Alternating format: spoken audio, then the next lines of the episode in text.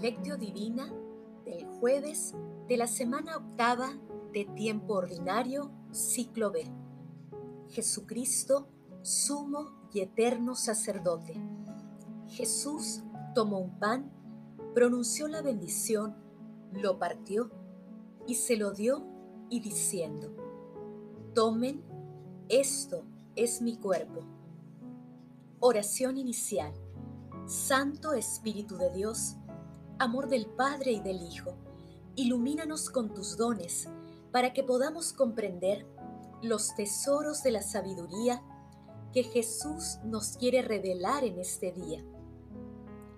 Otórganos la gracia para meditar los misterios de la palabra y revélanos sus más íntimos secretos. Madre Santísima, intercede ante la Santísima Trinidad por nuestra petición. Ave María Purísima, sin pecado concebida. Paso 1. Lectura. Lectura del Santo Evangelio según San Marcos, capítulo 14, versículos del 22 al 25. El primer día de los ácimos, cuando se sacrificaba el Cordero Pascual, mientras comían, Jesús tomó un pan, pronunció la bendición, lo partió y se lo dio y diciendo, tomen, esto es mi cuerpo. Y tomando en sus manos una copa, pronunció la acción de gracias, se la dio y todos bebieron. Y les dijo, esta es mi sangre sangre de la alianza derramada por todos. Les aseguro que no volveré a beber del fruto de la vid hasta el día que beba el vino nuevo en el reino de Dios. Palabra del Señor. Gloria a ti, Señor Jesús. Hoy celebramos a nuestro Señor Jesucristo, sumo y eterno sacerdote y lo hacemos con el texto denominado Institución de la Eucaristía, que se encuentra también en Mateo capítulo 26, versículos del 26 al 30, en Lucas capítulo 22, versículos del 14 al 20, Juan capítulo 6, versículos del 51 al 59, y la primera carta de Corintios capítulo 11, versículos del 23 al 25. En la última cena, en un ambiente de traición, donde se vendía la vida de un inocente, Jesús ratifica con la institución de la Eucaristía el ofrecimiento de su vida por el rescate de la humanidad. Jesús ofrece el pan que simboliza su cuerpo. Quien coma de él lo acepta en su vida. Luego ofrece la copa que simboliza la nueva alianza, alianza del nuevo pueblo de Dios, constituido por quienes lo siguen. La sangre derramada significa su muerte violenta y beber del cáliz implica asumir su sacrificio y comprometerse con su proyecto de vida. Jesús toma los elementos de la antigua alianza y les otorga un vínculo íntimo e indisoluble con su persona. Los contrayentes son ahora Dios y toda la humanidad. La humanidad entra en la nueva alianza gracias a la invitación de Jesús. Esta es mi sangre, sangre de la alianza derramada por todos. Paso 2. Meditación. Queridos hermanos, ¿Cuál es el mensaje que Jesús nos transmite el día de hoy a través de su palabra? Meditemos con Santa Teresa de Lisieux. Mi cielo está escondido en la pequeña hostia en la que Jesús, mi esposo, se oculta por amor. Y de este divino horno quiero sacar mi vida. Mi Salvador está en él y me escucha noche y día. Oh dichosísimo, instante cuando en tu inmensa ternura vienes a mí, amado mío, para transformarme en ti. Esta inefable embriaguez y esta unión de corazones son el cielo para mí. Hermanos, la Eucaristía es el corazón de la Iglesia y el Espíritu Santo es el gran protagonista de toda venida de Jesús entre nosotros. Por obra del Espíritu Santo, el Verbo se hizo carne en el seno virginal de María y por obra suya se transforman el pan en el cuerpo y el vino en la sangre de nuestro Señor Jesucristo.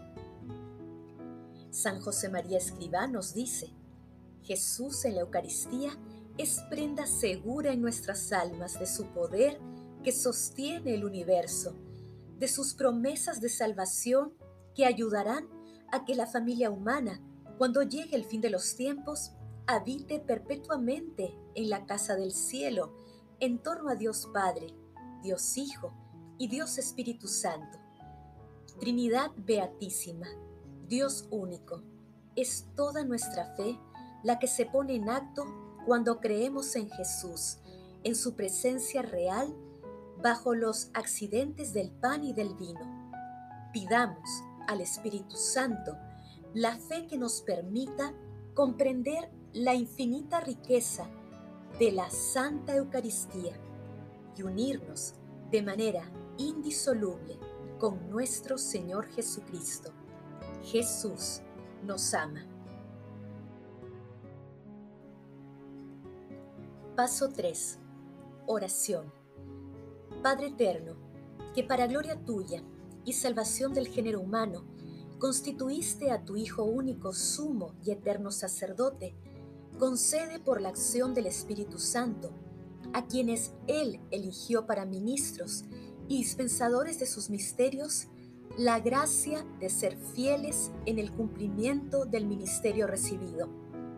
Amado Jesús, sumo y eterno sacerdote, haz crecer en nosotros la fe en el amor y paternidad de Dios Padre, para que nada ni nadie nos aleje de su bondad y de los planes de salvación que Él tiene para nosotros. Amado Jesús, autor de la vida, tú, que eres la vida misma, otorga el beneficio de la vida eterna a todos los difuntos de todo tiempo y lugar.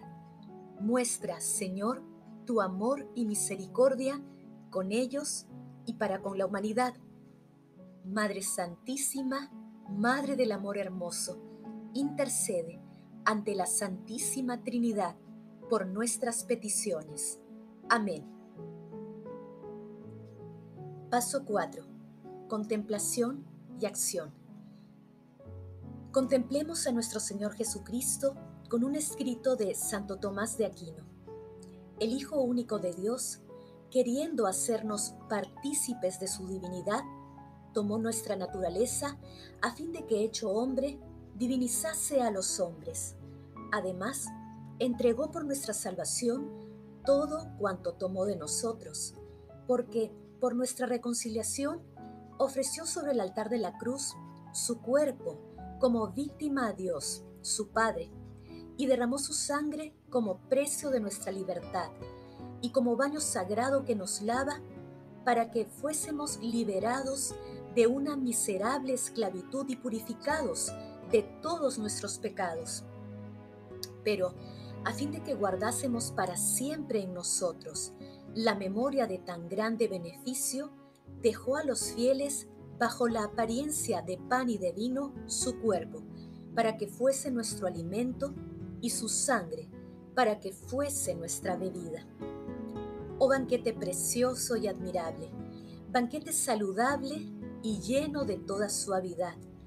¿Qué puede haber en efecto más precioso que este banquete en el cual no se nos ofrece para comer la carne de becerros o de machos cabríos como se hacía antiguamente, bajo la ley, sino al mismo Cristo, verdadero Dios.